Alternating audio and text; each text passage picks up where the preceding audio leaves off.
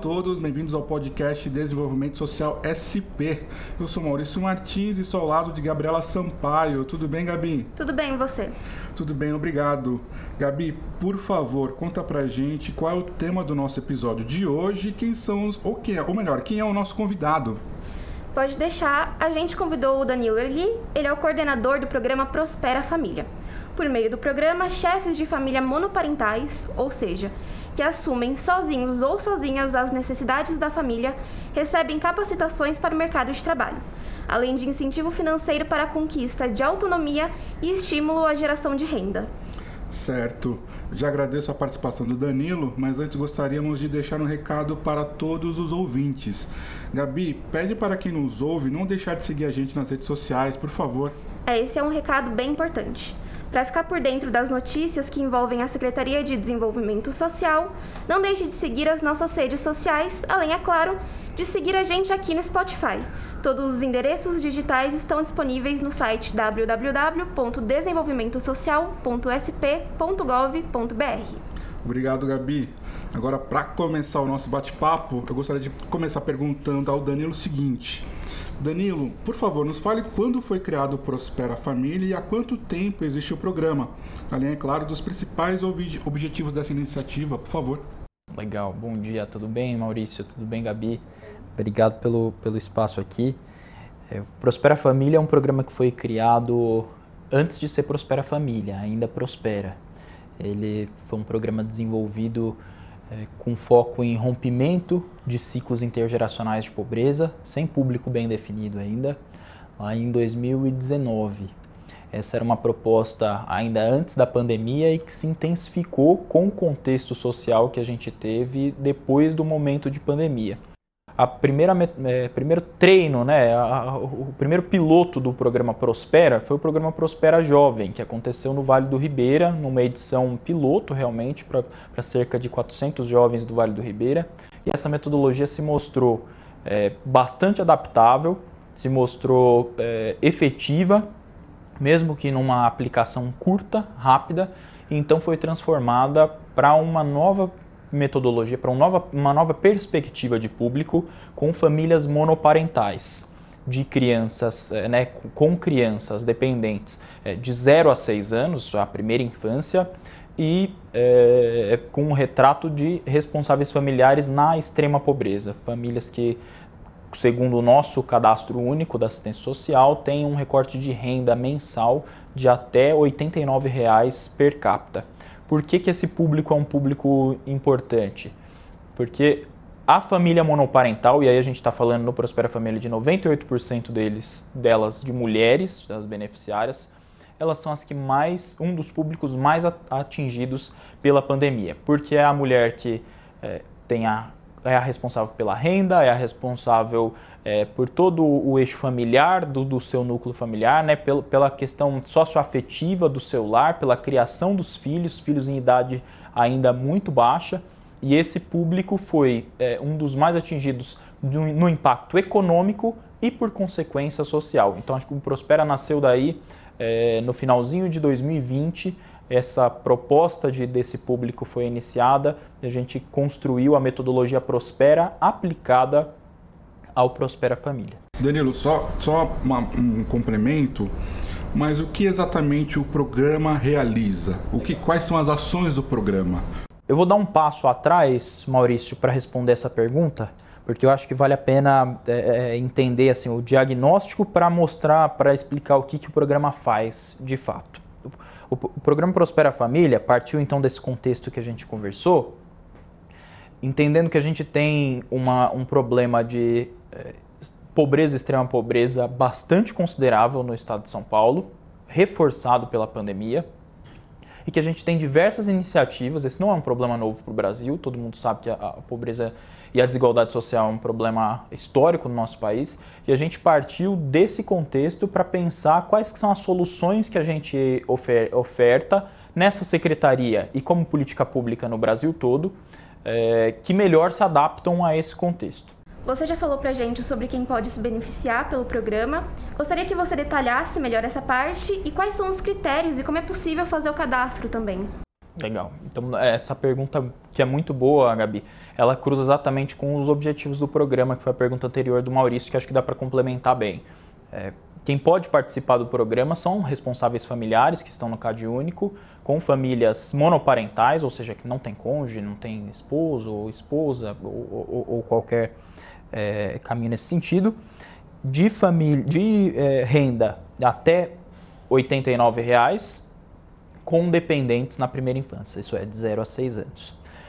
E aí, quando a gente olha esse público, e é onde eu vou chegar na pergunta do Maurício, que eles, elas se casam é, muito bem, a gente vê que, em geral, as políticas que trabalham com esse tipo de público, elas têm, em geral, as políticas que trabalham com esse, com esse tipo de público, elas trabalham em alguns eixos, numa dimensão, em, em geral, elas são unidimensionais. E a grande inovação do, do Prospera é ela trabalhar numa perspectiva multidimensional, trabalhar de diferentes frentes ao mesmo tempo. Então, quais são as três grandes dimensões que o programa trabalha? Uma dimensão produtiva, porque esse público é um público que trabalha em atividades de baixo retorno econômico, em geral, é, é trabalham em, em, em, de maneira informal, em, num mercado de baixo retorno. E, e a, existe uma premissa de que realizar os cursos, ofertar cursos para essa população é suficiente para que elas possam ter um retorno econômico maior o que é uma premissa falsa, porque muitas vezes a pessoa precisa de um, de um investimento inicial de material de trabalho para poder iniciar o seu trabalho e, e, muitas vezes ela faz um curso que é parte de uma política pública e acaba não entrando é, na inclusão produtiva, que é o objetivo desse tipo de política. Uma segunda dimensão que é muito importante do Prospera é a dimensão protetiva. O que, é essa dimensão protetiva? Essa população, Gabi, é uma população muito vulnerável a choques. O que, são esses choques? Uma pandemia, é, um filho doente, uma emergência em casa, às vezes uma desapropriação que essa pessoa é, né, sofre em casa porque está num espaço invadido. E qualquer choque desse faz com que a pessoa retorne para um, a estaca zero de, de produtividade muito rápido. Então ela fica extremamente vulnerável, muitas vezes mora na, vai morar na rua como aconteceu na pandemia, aos montes aqui na cidade de São Paulo, em todo o estado. E essa dimensão protetiva da assistência social, da proteção social, é uma segunda etapa muito importante do programa. E uma terceira é a dimensão socioemocional, que aí a gente está falando de pessoas que têm baixa autonomia, que têm um, um, instinto de perseverança muito baixo, que tem muita dificuldade na sua própria organização familiar, na, no, no atendimento aos filhos, na construção de tudo isso. Então, esse é o nosso grande retrato, esses três grandes problemas né, de dimensão produtiva, é, protetiva e socioemocional. E isso cria, a soma desses três cria uma grande barreira que a gente chama de armadilha da pobreza. Que é o quê?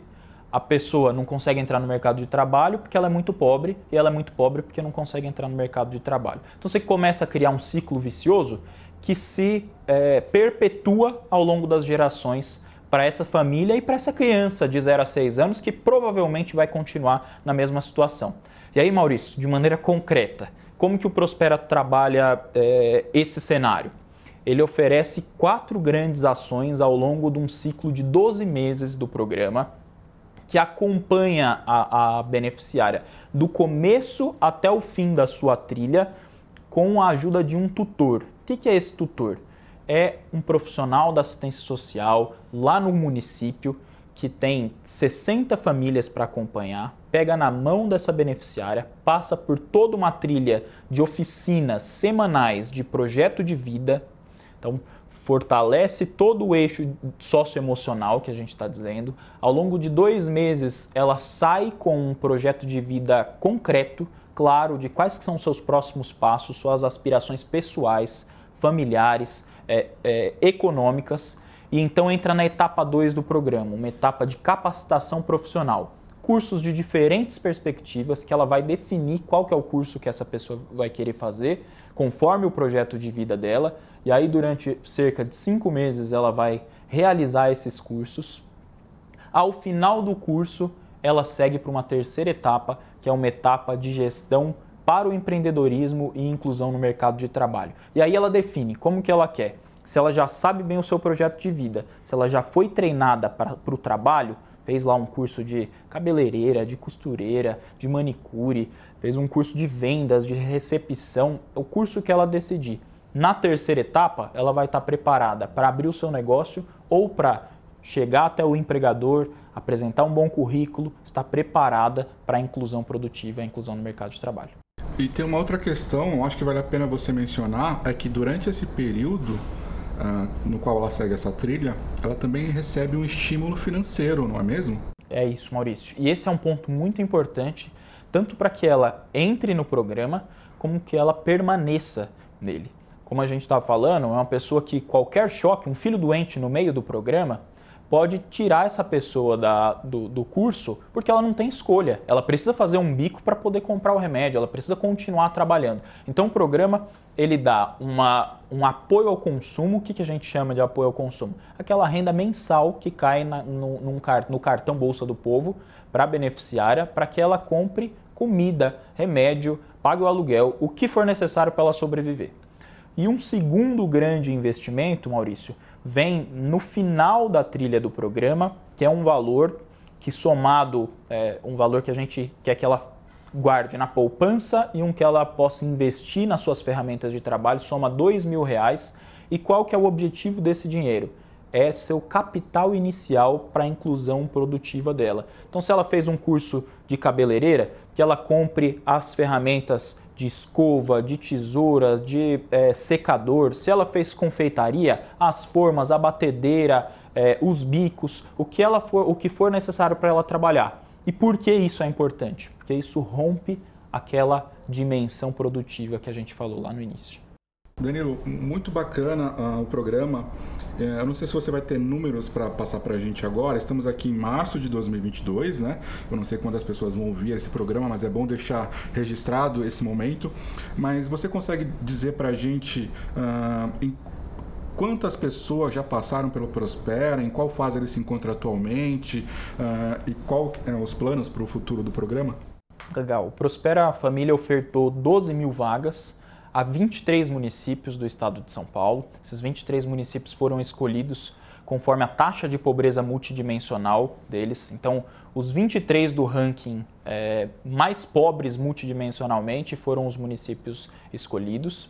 A partir daí, essas 12 mil vagas foram ofertadas ao público, cerca de 8 mil pessoas é, entraram num programa, no programa, se cadastraram, se matricularam no programa. E hoje a gente tem cerca de 6 mil pessoas realizando ainda o, o programa e, e já na, no final da etapa 2 do programa. Esse número é um número importante, Maurício, porque a gente tem é, no histórico de programas como esse, que são programas complexos, que tomam muito tempo da pessoa durante a semana, que ela tem que é, abdicar, por exemplo, de alguns bicos, de, de, de outras atividades que em geral elas costumam fazer os programas têm um funil muito cruel. Entra muita gente e sai muito pouca. E o programa Prospera Família tem demonstrado resultados animadores nesse sentido. E essa é a grande aposta, que se a gente fizer um trabalho de cuidado, daquela tutoria, que é uma pessoa pegando na mão da outra, acompanhando do começo ao fim do programa, a gente vai ter resultados muito melhores a nível do programa e a nível individual para aquela pessoa especificamente. É, dentro disso, tem algum resultado que você gostaria de destacar ou algum exemplo de alguma história que seja bacana de compartilhar com a gente? Gabi, tem muita, muita história legal que chega pra gente, porque, imagine, em 23 municípios, a gente está falando aí, muitas, muitos desses municípios têm diferentes distritos, é, chegam histórias muitas vezes diferentes da nossa realidade, a gente está gravando aqui no centro de São Paulo, mas a gente, isso dá muita, muito ânimo, né? É muito animador. Tem uma história muito bacana de uma beneficiária nossa, num município que se chama São Lourenço da Serra, município bastante rural, e ela tem a casa dela numa rota importante de uma rota de tráfego é, é, de, de, carros, caminhão. E ela é uma beneficiária que os tutores contam pra gente, sempre muito introvertida, muito tímida, e ao longo do programa conseguiu é, se estruturar muito emocionalmente e decidiu pegar parte do recurso mensal que ela, que ela recebia, guardar e agora, antes de terminar o programa, antes de receber os dois mil reais, ela já montou um mercadinho com o dinheiro que ela foi guardando e esse mercado ele está na margem lá do, do, do, do, de uma estrada vicinal importante do município. Então essa é uma história muito bacana. Já tem uma outra história para ir para outro exemplo, outro tipo de, de encaminhamento do programa, que é muito legal, de uma pessoa já da Baixada Santista, que gostaria de fazer o curso de costureira. Acabaram as vagas de costureira no, no município dela, ela não pôde fazer o curso, fez o curso de recepção e vendas. Essa pessoa tinha era estava numa condição de bastante pobreza, com a, a família realmente passando necessidade, e esse curso abriu as portas para ela num, numa vaga de emprego numa universidade. Hoje ela está fazendo uma, é, é a recepcionista da universidade e já ganhou uma bolsa para cursar assistência social na universidade que ela está que ela tá trabalhando. Então são duas histórias aí fantásticas que a gente tem, uma de empreendedorismo ali por necessidade, uma oportunidade de, de abrir um negócio e uma outra de entrada no mercado de trabalho. Falando nisso, nós temos aqui um depoimento de uma participante do Prospera. Pedimos para que ela nos enviasse um áudio contando a sua experiência e qual a importância dessa, inicia dessa iniciativa em sua vida. Vamos ouvi-la. Meu nome é Elisângela Santos Soares, eu tenho 34 anos, sou moradora da cidade de Itanhaém. Mora eu e minhas filhas. Minha filha mais velha, a Júlia, tem 11 anos minha caçula, a Camille, ela tem cinco anos. As duas para mim são tudo nessa vida. O que eu fazia antes do projeto Prospera, eu trabalhava de diarista três vezes na semana. Eu fiquei sabendo do projeto Prospera quando eu participo do projeto Viva Leite do CRAS aqui da minha cidade, né, de Itanhaém. Eu me interessei, aí eu fui lá e me cadastrei nesse projeto do Prospera Família. É, o curso que eu comecei a fazer foi na área de confeitaria, uma área que eu amo muito. Teve essa oportunidade de no projeto do Prospera Família ter na área de confeitaria e eu agarrei com unhas e dente. Hoje, através desse projeto, minha vida mudou bastante através desse projeto e graças a Deus eu estou pondo em prática tudo que os professores falavam. Comprei uma batedeira Estou fazendo bolo caseiro para vender, estou fazendo bolo de aniversário, faço salgado, faço os doces, faço várias sobremesas, vários tipos de recheio que a gente aprendeu, no, tudo no projeto do Prospera Família. Consegui conquistar renda através desse curso, das coisas que eu aprendi. A, a minha tutora sempre nos incentivando, sempre nos dando força para a gente continuar, para a gente não desistir, por mais que esteja difícil, porque tinha momentos que era difícil para a gente que é mãe, né? Nos incentivou a gente a lutar pelo algo maior, melhor, algo maior na nossa vida, né? Prospera Família para mim tem uma importância muito grande, porque eu vou poder crescer, eu vou poder evoluir, eu vou poder abrir algo para mim, entendeu? Eu já me vejo uma microempreendedora já graças a esse projeto. Graças, a, já estou sonhando abrir um, algo para mim, uma empresa para mim, na área de confeitaria, doces, né, para mim. Só tenho que agradecer só esse projeto Prospera Família, porque ele me enxergou, ele enxergou algo na gente que nem mesmo a gente sabia, entendeu? Nossa, muito bacana. Bem interessante. E, e nesse sentido, uh, me fala um pouquinho mais como funciona o trabalho das, das tutoras e essa importância mesmo uh, de estimular também né, as beneficiárias né, do programa.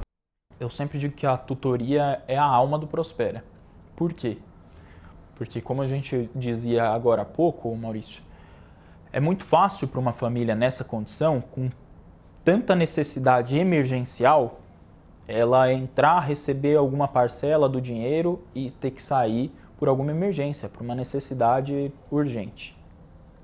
A tutoria, ela é a, a, o, ele é o profissional que faz a referência, o vínculo humano entre o prospera e a pessoa, o, benefici a beneficiária. O que, que é esse vínculo?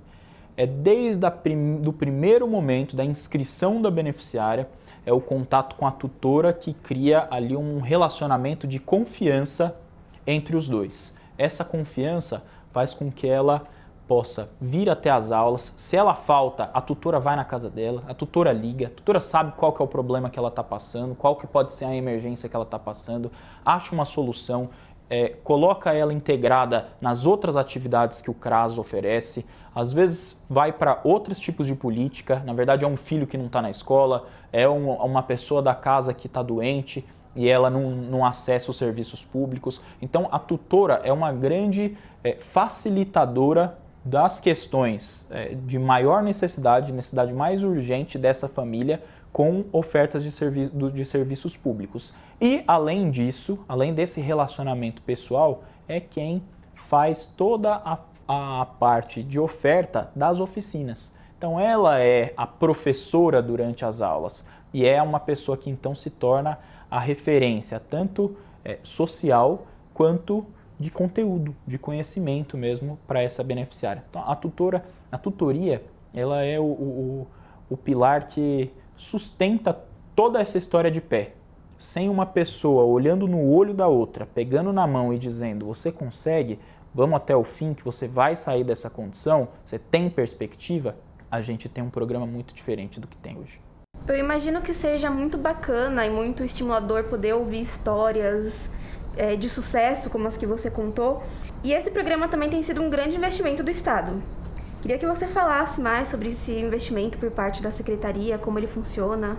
Legal, Gabi. Esse é um ponto muito importante porque é esse investimento que permite que um programa como esse, com essa característica, ele possa acontecer de fato. Ele não é um programa barato, um programa que o Estado investe bastante dinheiro. Esse ano de 2021, né, que, que agora é essa edição de 2021, que termina é, próximo a agosto de 2022, 63 milhões de reais foram investidos pelo Estado de São Paulo. Esses 63 milhões é, fazem com que o programa seja um programa de alto custo por beneficiário, mas qual que é a grande aposta aqui, né? a grande hipótese desse programa? É que esse investimento alto, sim, mas focalizado, bem trabalhado numa pessoa só, tira ela da maior vulnerabilidade, coloca ela incluída no mercado de trabalho e esse dinheiro que foi investido ele retorna à sociedade de outras formas. Da forma econômica lá no município, então mais dinheiro começa a rodar no município, essa família usa menos os serviços públicos porque está é, mais fortalecida. Então a gente sabe que é um programa de alto investimento, mas é um programa de alto retorno social e econômico também. Você já falou que são 23 municípios que participam atualmente do programa, né? Uh, mas como que é possível que um município interessado entre em contato com a secretaria para tentar levar esse projeto, esse programa para o município dele? E, e, como que funciona essa parceria do programa do Estado, da Secretaria de Desenvolvimento Social, com os municípios, né? Porque as tutoras, se eu não me engano, elas são do município, né? Explica para a gente como que funciona essa participação dos municípios junto com o programa. Uh, de repente algum município, alguma prefeitura estiver escutando a gente, também tiver interesse em trazer isso para, para o seu município. Uh, fala um pouquinho mais para a gente sobre isso, por favor. Os municípios são é, escolhidos, selecionados, Maurício, conforme um critério que a gente chama aqui de taxa de pobreza multidimensional.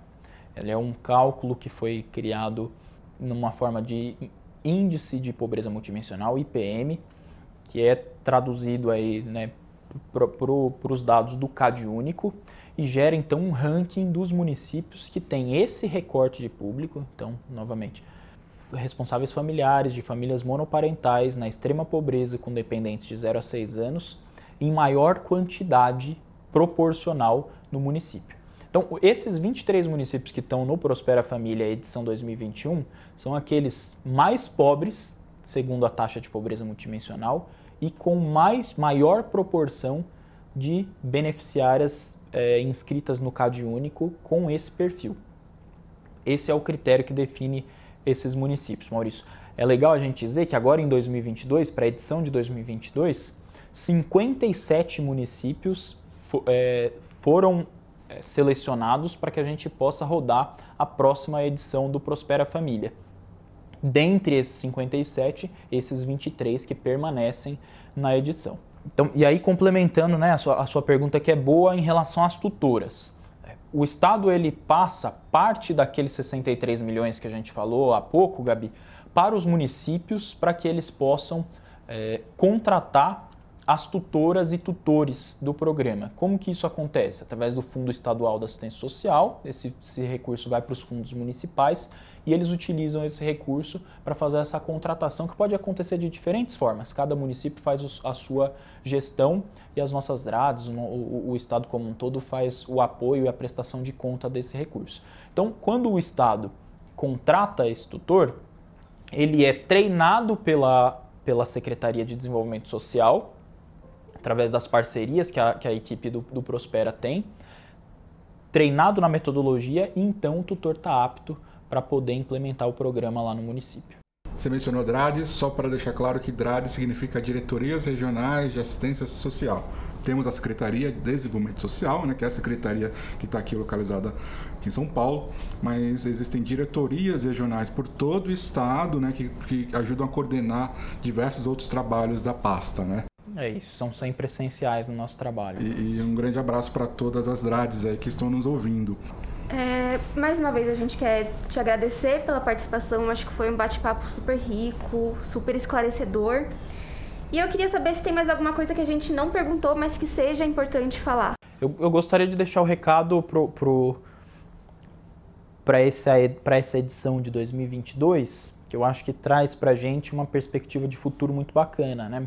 A gente, como, como a gente bateu o papo aqui ao longo do, do dia dessa manhã, é, a gente tem resultados animadores com o Prospera Família edição 2021. É, tem histórias boas para contar e tem números importantes, é, embora o programa ainda não tenha acabado, números que nos dão indícios bons do programa, de que o programa de fato tem uma metodologia é, de sucesso, uma metodologia que cabe, que para de pé e que, que cabe no contexto é, da pobreza que tanto aumentou nesse contexto pós, se é que a gente pode falar isso, pós-pandêmico no Brasil. E o que me deixa muito animado é um privilégio poder fazer parte desse programa, dessa equipe, e que eu gostaria muito que, que o ouvinte em casa soubesse é que em 2022 tem mais. Em agosto de 2022, a nossa pretensão é de trabalhar com quase 20 mil pessoas em todo o estado de São Paulo, em 57 municípios diferentes, e a gente tem aí cada vez mais no horizonte um Prospera é, mais forte e o governo de São Paulo fazendo seu papel no nosso estado. Danilo, mais uma vez obrigado. E Gabi, também obrigado. Por favor, deixe agora o nosso recado final para quem nos acompanhou até aqui. Aos nossos ouvintes, gostaria muito de agradecer.